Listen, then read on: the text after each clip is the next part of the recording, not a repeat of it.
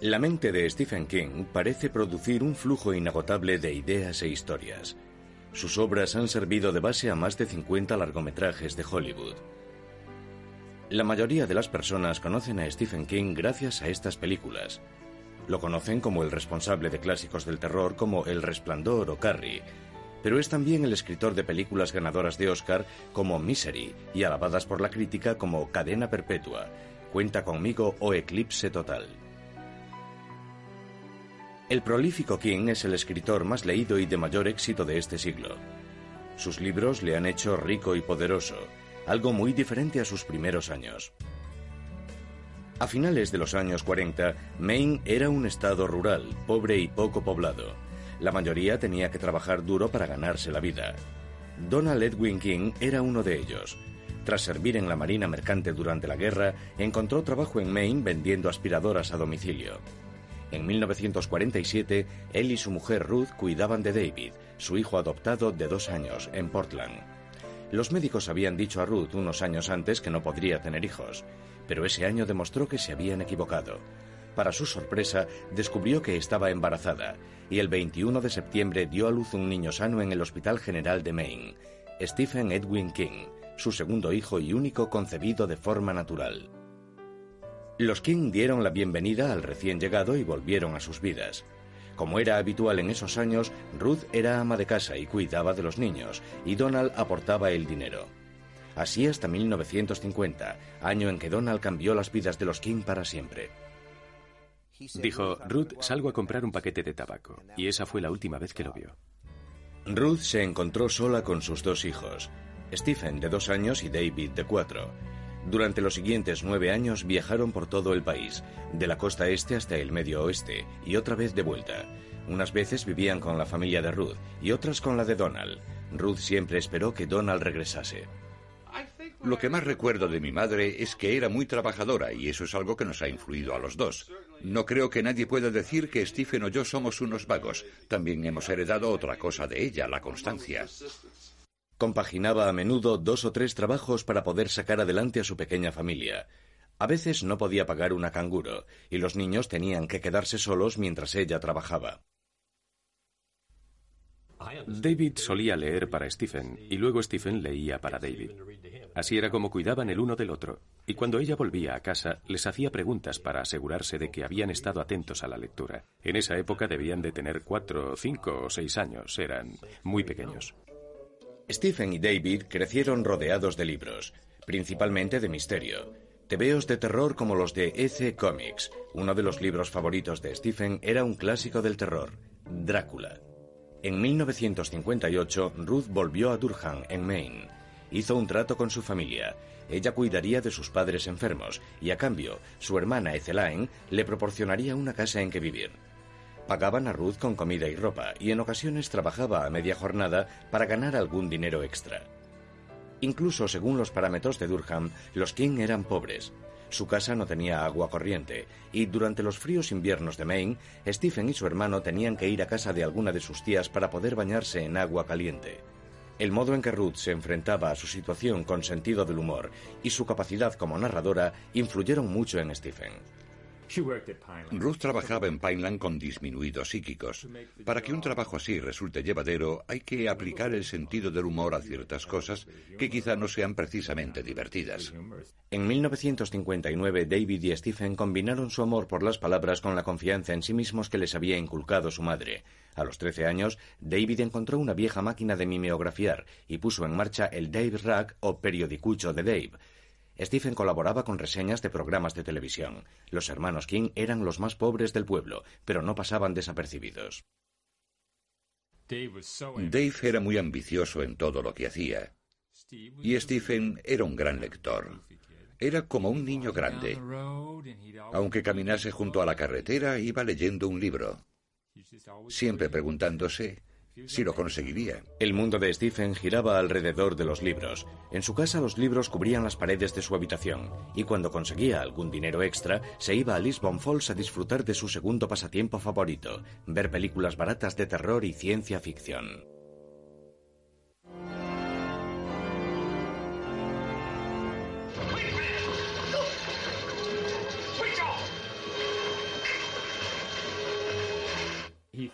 Devoraba revistas y películas de terror.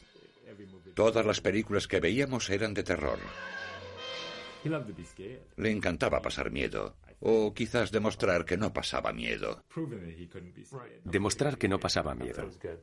Cuando no podía pagar la entrada, Stephen iba a casa de sus amigos y se quedaban viendo la tele hasta tarde, películas mexicanas de terror y The Twilight Zone. Y siempre aseguraba que los monstruos, espectros y vampiros que hacían gritar a sus amigos no le daban miedo. Al pasar junto a la iglesia, se me ocurrió dar un escarmiento a Stephen por pensar que era tan valiente. No sé cómo me atreví a entrar en la iglesia. Stephen venía silbando por la carretera a las dos de la mañana. Eh, salí de la iglesia gritando como un fantasma. Se cayó al suelo y salió corriendo a cuatro patas gritando como un poseso.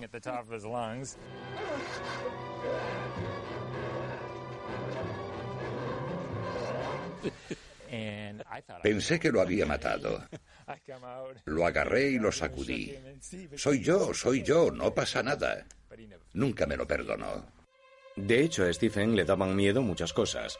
Las arañas, los espacios cerrados, las alcantarillas, los funerales, el número 13, la oscuridad. Pero lo que más miedo le daba era la delgada línea que separa el bien del mal.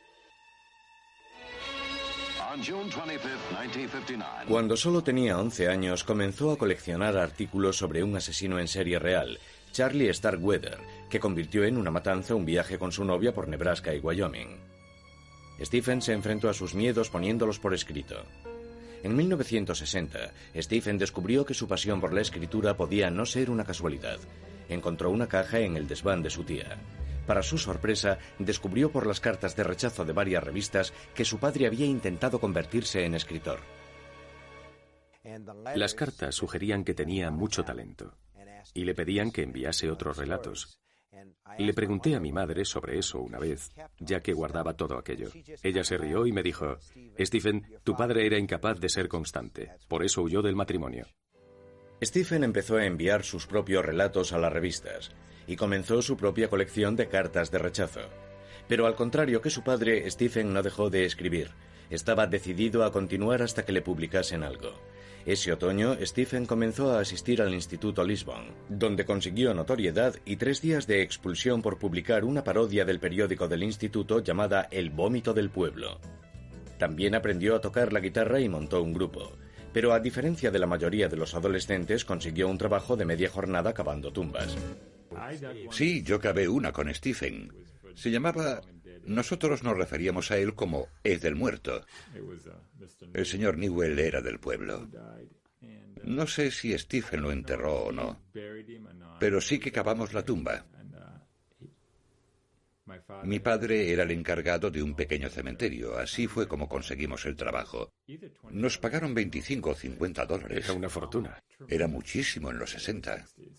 Ese trabajo inspiró el relato de Stephen Yo fui un ladrón de tumbas adolescente, la historia de un huérfano que acepta trabajar para un científico loco desenterrando cadáveres. Y en 1965 Comics Review aceptó publicar el relato. No le pagaron nada, pero al fin había conseguido publicar. A Stephen le fue bien en el instituto y le ofrecieron una beca parcial en una facultad de Drew, en New Jersey, pero su madre no podía permitirse que estudiase fuera, y en 1966 siguió los pasos de su hermano y se matriculó en Maine, en Orono. Stephen no pasaba desapercibido en el campus, grande, mal vestido, con barba y pelo largo. No tardé en fijarme en él. Era muy enérgico y no se mordía la lengua. Hablaba en voz alta en clase y decía cosas interesantes.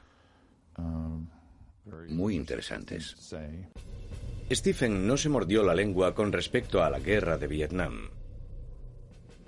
Sus protestas tomaron forma en una columna del periódico de la universidad llamada El camión de la basura de King.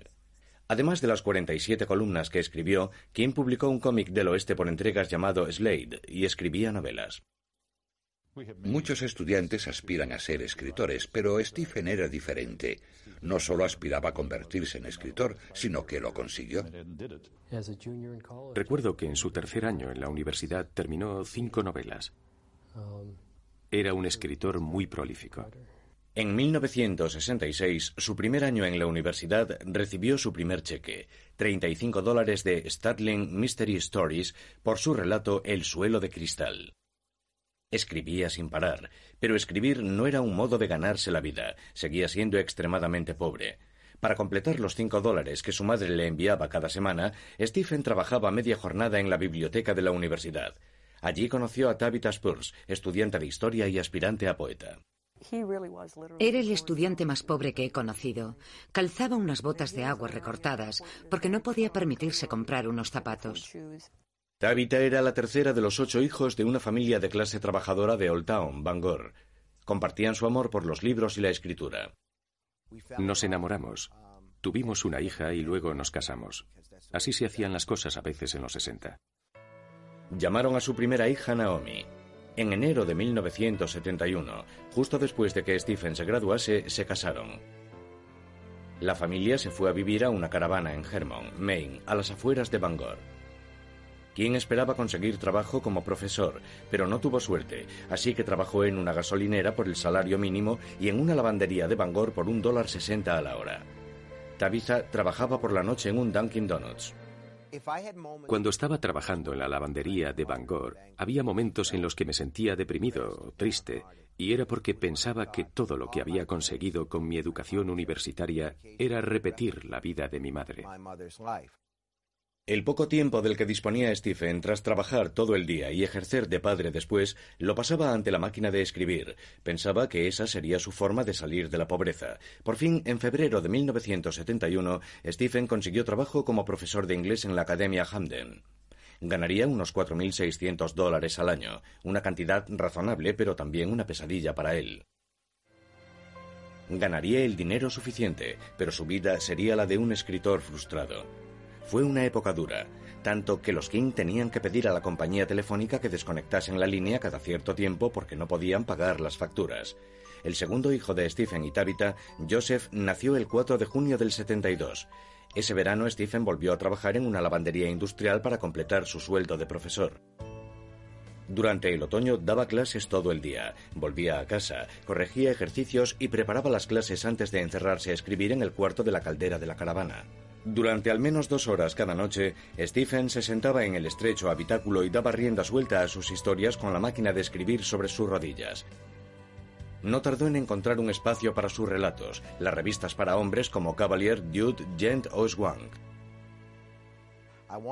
Quería mandarle a mi madre algunos de esos relatos que había publicado, así que los fotocopiaba en la biblioteca de la universidad, porque aparecían junto a anuncios como por ejemplo llama al 1-800, tetas, y no quería que mi madre viese todo eso.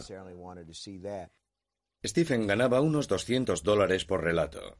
El dinero desaparecía en cuanto llegaba, a menudo justo a tiempo para cubrir la última emergencia. Para el alquiler de la caravana en la que vivían, para medicamentos para los niños, siempre había una emergencia detrás de otra. Es lo que pasa cuando te casas y tienes hijos, siempre hay más facturas que dinero. Stephen escribía tantos relatos como podía, pero sus responsabilidades aumentaban, y no le resultaba fácil imaginar que conseguiría ganar algo más que lo justo para sobrevivir. La frustración lo llevaba a veces al bar o a pasar la noche jugando al póker y fumando con sus amigos y eso creaba más tensión en su hogar. Creo que yo me enfadaba más por los cinco dólares que se gastaba en tabaco cada semana que por cualquier otra cosa. Que quemase el dinero literalmente era lo que me volvía loca. Los libros siempre habían sido el refugio de Stephen. Estaba acostumbrado a perderse en ellos. Ahora tenía que enfrentarse al hecho de no poder permitírselo. A veces discutíamos porque se compraba un libro de tapa dura. Era demasiado caro para un presupuesto como el nuestro. Cuando todo parecía ir peor, Stephen se dio cuenta de que contaba con un valioso amigo. Bill Thompson, un veterano editor de Doubleday, había aceptado y leído tres de sus manuscritos. Sin embargo, no pudo convencer a Doubleday para que los publicasen. Llevaba algún tiempo sin saber de él, y alguien me acababa de dar un calendario de música country y se lo mandé con una nota. ¿Sabes que tu cumpleaños coincide con el de AJ Carter de la Carter Family? No sé nada de ti. No me gustaría verte publicado por Simon Schuster. Stephen estaba trabajando en un relato que esperaba vender a la revista Cavalier. Era la historia de Carieta White, la tímida hija de una fanática religiosa, el máximo exponente de una adolescente marginada. Pero Kim pensó que no sabía lo bastante sobre las adolescentes para que el personaje resultase creíble y se deshizo del relato. Lo tiró a la basura. Tiró la primera parte. Yo estaba sacando la basura. Lo recogí y vi que tenía muchas páginas, así que lo leí. Stephen, ante la insistencia de Tabitha, lo terminó y se lo mandó a Bill Thompson. Era Carrie, la novela, y pensé, bueno, esto tiene posibilidades. Podríamos hacer algo con esto. Y le dije, odio tener que pedírtelo, pero si lo reescribes, podríamos publicarlo. Estoy dispuesto a apostarlo todo por él. Stephen cambió algunas cosas, devolvió el manuscrito y se centró de nuevo en pagar las facturas. Una vez más, los Kim pidieron a la compañía telefónica que desconectasen su teléfono. Un día estaba en la sala de profesores y dijeron por megafonía, Señor King, por favor, venga al despacho. Tiene una llamada de su esposa. Yo salí corriendo con el corazón a 100 por hora y pensando, pueden ser dos cosas. O le pasa algo malo al bebé, o he vendido el libro. Había recibido un telegrama de Bill Thompson. Había tenido que mandar un telegrama. No podía llamar porque no teníamos teléfono. Y el telegrama decía, Carrie, oficialmente libro de Double Day. El futuro se abre. Con cariño, Bill Thompson. Y la postdata decía, 2.500 dólares. ¿Bien? 2.500 dólares estaba muy bien. Para nosotros era una fortuna. Doubleday publicó Carrie en abril de 1974. Stephen y Tabitha se mudaron a un piso en Bangor, Maine, e instalaron un teléfono. Stephen todavía soñaba con abandonar la enseñanza, pero no se hacía ilusiones, no creía poder ganarse la vida como escritor. Lo que no sabía era que el departamento de venta de derechos mantenía conversaciones con New American Library, una editorial que encontró muy interesante la historia de Carieta White. Creo que su primera oferta fue de 200 o 250 mil dólares por los derechos para la edición de bolsillo. Bueno, aquello nos cogió por sorpresa. Y Bob Bunker, que era nuestro encargado de negociar los derechos y un gran jugador de póker, les dijo, bueno, en realidad pensábamos en algo más. Y le pregunté a Bill, ¿cuánto? Y me contestó, seis cifras, 400 mil dólares. Nuestro teléfono estaba en la pared de la cocina y me flojearon las piernas. Fui resbalando por la pared. Recuerdo que los faldones de la camisa se me salieron del pantalón hasta que di con el culo en el suelo. En esa época, la política de Doubleday era repartir los derechos de las ediciones de bolsillo a medias con el autor. Stephen recibiría 200 mil dólares. Eso le permitiría abandonar la enseñanza y escribir a tiempo completo. Pero una de las personas más queridas por Stephen no pudo compartir su éxito. Su madre había visto el manuscrito de Carrie y sabía que Doubleday lo iba a publicar, pero no llegó a ver el libro. En diciembre del 73, tras una larga y dolorosa lucha contra el cáncer de pulmón, Ruth King falleció a los 59 años. Por fin había alcanzado el éxito. Y su madre no había visto más que el principio de todo. A él le habría gustado que hubiese llegado a verlo en el número uno. Para entonces ya había vendido los derechos de Carrie para la edición de bolsillo, y creo que tras su muerte, él lamentaba que no pudiese ver lo que estaba por llegar. Fue un funeral triste. Stephen estaba destrozado sobre todo cuando se enteró tras la muerte de su madre de que los cinco dólares que ella le mandaba a la universidad a menudo significaban para ella pasar sin comer. Pero también supo lo mucho que se parecían. Ruth había trabajado duro y había sido constante, las mismas cualidades por las que él había conseguido triunfar. Recuerdo que antes de graduarse solía comentar que cuando vendiese su primera novela se compraría, creo que era un Cadillac rosa descapotable, y volvería al campus a dar una vuelta en su gran coche. King no se compró un Cadillac rosa, sino uno rojo, azul y blanco. Aunque seguía siendo lo bastante humilde como para no usarlo cuando iba a visitar a sus amigos de Durham. Conducía un Dodge Dart del 64 totalmente oxidado, el coche más feo del mundo. Y le parecía un poco embarazoso venir a vernos en su gran Cadillac rojo, azul y blanco. Así que venía en su coche de 100 dólares. El dinero no cambió a Stephen. Seguía siendo humilde y seguía temiendo que nunca sería un escritor de éxito. Pensaba que Carrie podía no ser más que un golpe de suerte. No sabía si era un escritor de un solo éxito. No es ningún tonto. Creo que pensó, lo he conseguido, pero podría perderlo. Voy a disfrutar mientras dure. Stephen King escribía constantemente, 1500 palabras al día. Se inspiraba en la gente que conocía, en lo que él mismo vivía y en la vida cotidiana y rural de Maine. Su siguiente libro, El misterio de Salem Slot, era una historia sobre Drácula ambientada en una pequeña población de Maine. Envió el manuscrito a Doubleday, compraron el libro y vendieron los derechos de la edición de bolsillo por 500 mil dólares. De nuevo Stephen recibió la mitad. Sus dos primeras novelas le habían hecho ganar casi medio millón de dólares. Algo increíble para un autor novel, y eso sin contar la venta de derechos para el cine, tras La Semilla del Diablo, el terror estaba de moda en Hollywood y Columbia Pictures compró los derechos de Carrie, su primer libro. Pero King no conseguía librarse del miedo de no alcanzar lo que tanto ansiaba. Pensó que un cambio de ambiente le inspiraría nuevas historias y por primera vez en su vida tenía el dinero suficiente para dejar Maine. En otoño de 1974, los King se montaron en su nuevo Cadillac y llegaron hasta Boulder, Colorado. En Boulder, King no consiguió centrarse en el trabajo. Comenzaba una historia tras otra, pero ninguna lo satisfacía. Pensando que le vendrían bien unos días libres, preguntó dónde podía pasar un fin de semana tranquilo con Tabitha y los niños. Le recomendaron el Hotel Stanley en Estes Park. De hecho, estaban a punto de cerrar durante la temporada de invierno. Se registraron y prácticamente tenían el hotel para ellos solos. La imaginación de King comenzó a desatarse. Paseaba por los pasillos. Veía una manguera enrollada y en su mente la veía y la oía cobrar vida y golpear el suelo.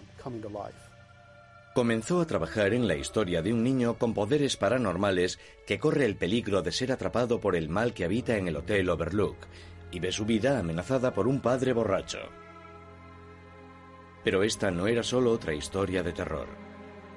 Stephen estaba escribiendo sobre sus propias vivencias. Sobre todos los que han estado casados tres o cuatro años y han estado sin blanca y todo eso, se crea una gran tensión entre las personas. Y hay mucho de eso en la novela El Resplandor, que tiene que ver con el alcohol, con la ira, con muchas de las cosas que yo sentía en aquella época. Stephen King terminó El Resplandor en Colorado. Aunque Boulder le había inspirado, el corazón de Stephen estaba en el este. En 1975 regresó a Maine con su familia. El segundo libro de Stephen, El misterio de Salem Slot, salió a la venta cerca del día de Halloween y poco después lo hizo la edición de bolsillo. A finales de 1976, un nuevo público descubrió a Stephen King gracias a la película Carrie, protagonizada por Sissy Spacek.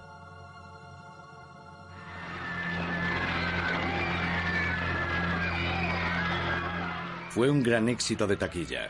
La película, que había costado menos de 2 millones de dólares, recaudó 30 millones solo en los Estados Unidos. A Stephen le encantó.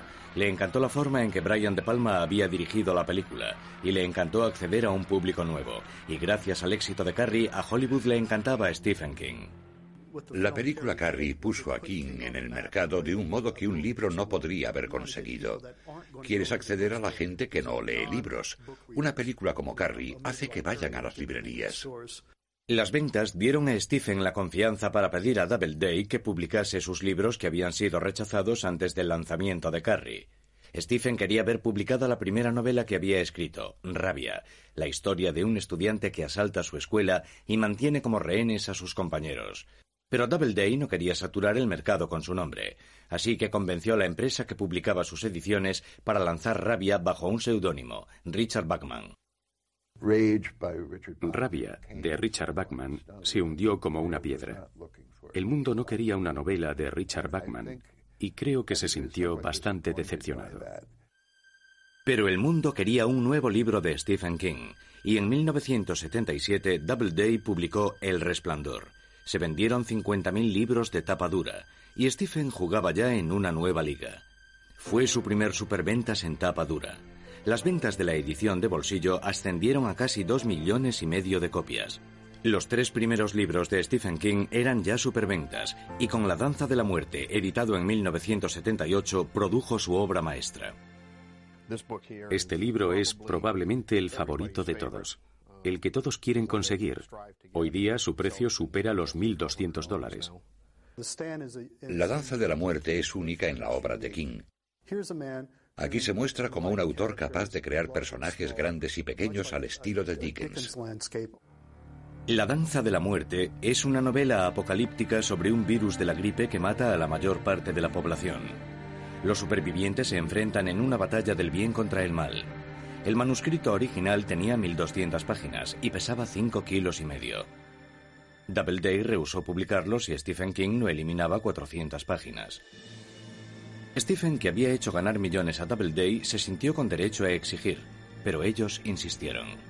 Para empeorar las cosas, debido a un contrato anterior que distribuía sus ganancias en pequeños incrementos anuales, ni siquiera recibía su parte de los beneficios.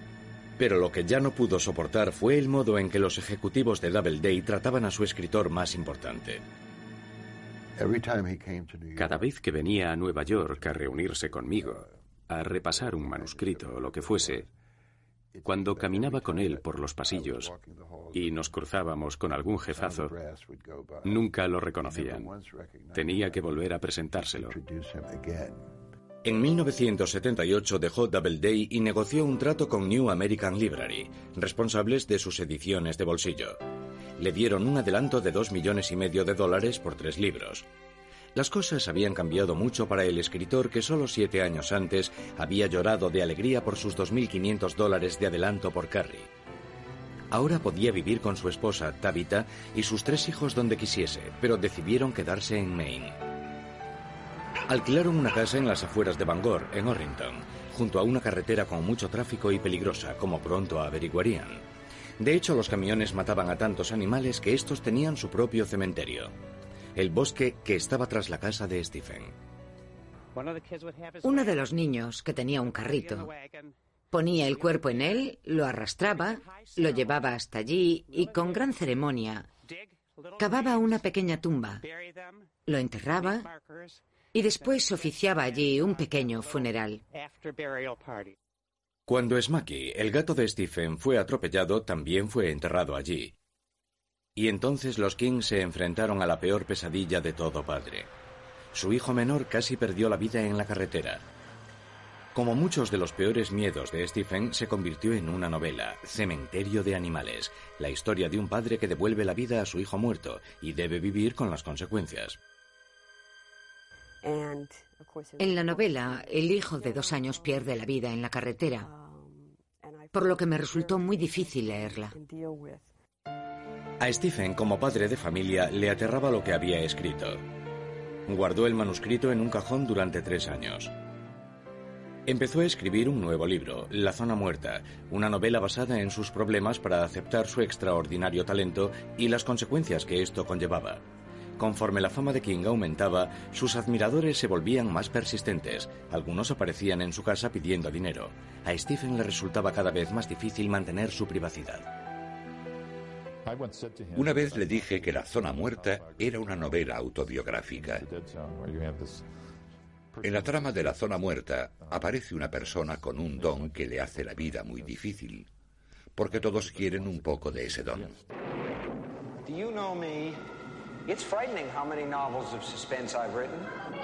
Esto incluía a los anunciantes y a los estudios de Hollywood. Vendía los derechos de sus libros con la misma rapidez con que los escribía. En 1979 se estrenó la película El Resplandor de Stanley Kubrick. A King le encanta el cine y ve muchas películas. Cuando surgió el nombre de Kubrick, al principio estaba muy contento porque la obra de Kubrick le gustaba y tenía grandes expectativas. La película fue uno de los filmes con los que la Warner Brothers más recaudó en toda su historia. King opinaba que la película era visualmente magnífica y también terrorífica, pero que Kubrick había ignorado uno de los temas fundamentales del libro, la desintegración de la familia. Kubrick ignoró el verdadero subtexto del libro y digamos que creó su propia historia basándose en que Jack se vuelve loco. Pero no cuenta la historia del modo en que King la escribió. King utilizó su gran influencia y exigió poder decidir quién dirigiría sus historias a partir de entonces. Desconfiaba de Hollywood y quería mantener la distancia con el mundo de las estrellas. Necesitaba más privacidad y seguridad para mantener alejados a sus admiradores. En 1980 compró una mansión victoriana en Bangor, Maine. Fueron necesarios tres años de reformas para restaurar la casa, de 126 años. El niño que había crecido sin agua caliente podría disfrutar de una piscina interior de 15 metros y al más puro estilo Stephen King había murciélagos dentro y fuera de la casa. Cuando aparecen murciélagos dentro de la casa, algo que ocurre a menudo, ya que es una casa antigua, yo soy la que se encarga del asunto. Atrapo al murciélago, lo saco y él se limita a gritar y a escapar. Al disfrutar de la privacidad con su familia, la capacidad narrativa de Stephen King explotó. Entre 1980 y 1984 publicó 14 novelas, y no era más que la punta del iceberg. También escribió poesía, teatro, guiones originales y relatos cortos. Algunas de las obras de King, como El Resplandor, formaban ya parte de los cursos universitarios. Pero no todos sentían la misma admiración. Los críticos literarios solían destrozar su trabajo, afirmando que carecía de talento y que solo escribía para ganar dinero. Pero había algo que a King le preocupaba aún más. Cada vez más bibliotecas escolares prohibían sus libros. Los problemas aumentaron cuando se dijo que varios tiroteos en escuelas habían sido inspirados por una de las novelas de King, Rabia, publicada bajo el seudónimo Richard Bachman, como ahora se sabía. Si de algo me arrepiento en mi carrera es de haber publicado la novela Rabia, según parece, varios chicos han asesinado a profesores o mantenido como rehenes a sus compañeros después de leer ese libro. Después de leerlo recientemente, o en el caso de un chico de Lexington, Kentucky, tras leer el libro varias veces. Pero King no se disculpó por el resto de su obra. De hecho, se suele manifestar a favor de la libertad de expresión y en 1986 colaboró en una campaña contra la prohibición de libros durante una manifestación celebrada en Virginia Beach. Ese mismo año, Stephen demostró ser algo más que el rey del terror. Uno de sus relatos, El cuerpo, se convirtió en la película Cuenta conmigo de Rob Reiner.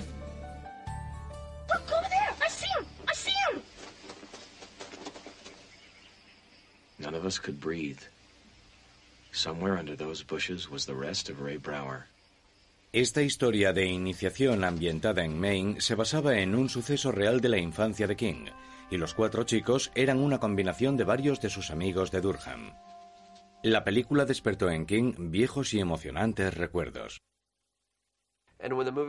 Cuando la película terminó me dijo, dame unos minutos, ahora no puedo hablar. Y estuvo fuera 20 minutos y luego dentro sentado solo. Le llevó un rato recuperarse porque para él fue doloroso revivir aquella época. A finales de los años 80, Stephen King había vendido más de 100 millones de libros. Era uno de los hombres más poderosos de Hollywood y del mundo editorial. El que se había definido como un paleto de Maine dirigía un imperio que incluía libros, series de televisión y grabaciones de sus libros. By then, he was having a hard time keeping her from leaping back across the room and grabbing David.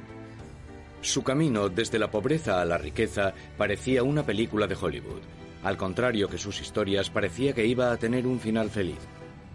Había sido feliz en Maine y ahora podía devolver algo a Maine. En Bangor no disponían de un campo para la liga infantil de béisbol. Su hijo menor, Owen, era un buen lanzador y Stephen, gran aficionado al béisbol, decidió que era el momento de saltar al campo. Se le ocurrió construir un campo para la Liga Infantil de Béisbol aquí en Bangor. Corrió con todos los gastos y todo surgió de su interés porque los niños tuviesen un campo decente en el que poder jugar. Stephen tampoco olvidó la importancia que la biblioteca pública había tenido en su formación como escritor. Con su esposa Tabitha como directora, encabezó una campaña para recaudar fondos con el fin de ampliar la biblioteca municipal de Bangor Incluso consiguió hacer realidad un sueño de juventud, ser una estrella del rock. Compró la emisora local especializada en música rock para asegurar su supervivencia. On rhythm guitar, Stephen King. Y junto a otros escritores como el periodista Dave Barry, salió de gira con los Rock Bottom Remainders para recaudar fondos para apoyar la alfabetización y otras causas. Su mayor miedo es que toda la banda deje de tocar y le digan, ahora tú.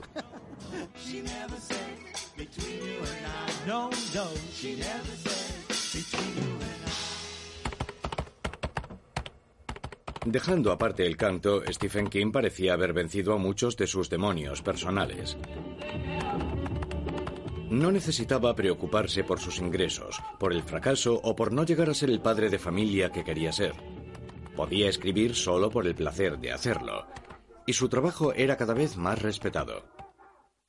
La película Misery de 1990, que se basaba en una novela suya de 1987, consiguió cuatro nominaciones a los Oscar.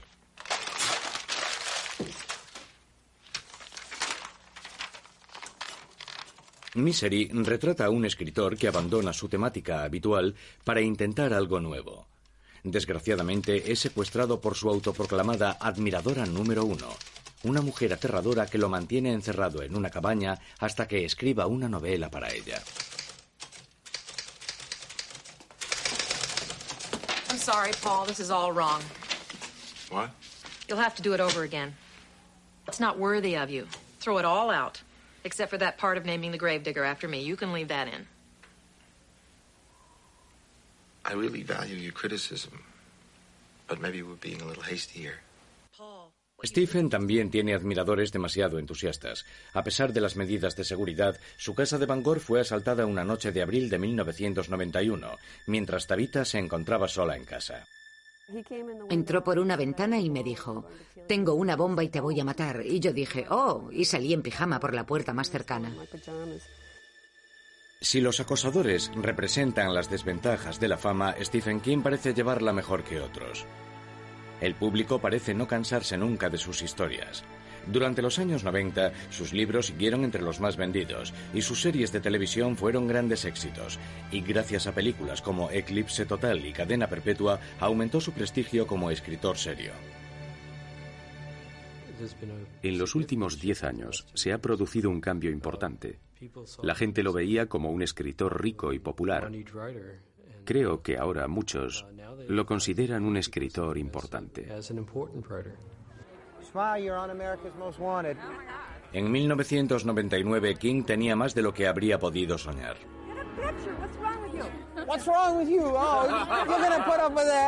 Había en circulación más de 300 millones de libros suyos. Tenía dinero, fama y era cada vez más respetado. Sus hijos habían crecido y se habían independizado. Stephen y Tabitha necesitaban un cambio en sus vidas. Pensaron comprar una casa en Florida, lejos de los duros inviernos de Maine, donde poder jubilarse. Pero en junio, el rey del terror protagonizó una historia aterradora. Stephen fue atropellado cerca de su casa de Maine. Sufrió heridas graves. Creo que eran más graves de lo que la prensa sabía. Stephen estuvo a punto de morir. De hecho, uno de los de la ambulancia que lo trasladó dijo que le sorprendía que hubiese salido con vida. Stephen sufrió heridas en los pulmones. Se rompió una pierna, varias costillas y se fracturó la cadera. Pasó semanas hospitalizado y siendo operado en numerosas ocasiones. Perdió más de 45 kilos, pero consiguió recuperarse lo suficiente para asistir al estreno de su nueva película La Milla Verde, a finales de 1999. Stephen declaró que su peor pesadilla era no poder volver a escribir tras el accidente. Para alguien que ha dedicado su vida a escribir y es el escritor vivo más famoso, sería un final trágico para una carrera notable. Pero a finales de 1999 estaba de nuevo ante su escritorio imaginando nuevas historias y escribiendo un nuevo capítulo de su asombrosa vida. Lo que más me asusta con respecto a mi trabajo, no darme cuenta de que ha llegado el momento de dejarlo. Dejarlo no parece entrar en los planes de Stephen King. Sigue siendo tan prolífico como siempre. Fue el primer autor importante en publicar un libro exclusivamente en Internet, Montando la Bala, en el año 2000. Tres años más tarde recibió la prestigiosa medalla de la Fundación Nacional del Libro por su destacada contribución a la literatura americana. Y se inspiró en su propia aproximación a la muerte para crear la serie de televisión de temática sobrenatural Kingdom Hospital sigue escribiendo numerosos relatos y continúa trabajando en proyectos para la televisión y el cine, como la película La Ventana Secreta de 2004. Además, consigue sacar tiempo para disfrutar de su otra pasión, el béisbol. Siempre ha sido un seguidor de los Red Sox y coescribió la crónica de su histórica temporada en 2004 en el libro Faithful. Y volvió a demostrar su versatilidad con un libro para niños titulado La chica que amaba a Tom Gordon. Además de esos proyectos, regresó al género que le ha dado fama y terminó la séptima y última entrega de su popular serie La Torre Oscura.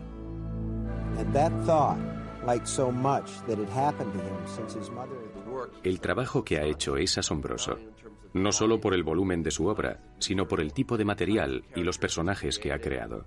Creo que es uno de los mejores narradores de la historia. Comparto la opinión de que Stephen King ha narrado la segunda mitad de este siglo de un modo que hará que la gente lo lea dentro de 50 o 100 años. As if his mind and body had turned into some sort of pipe. He is in there. I know he is.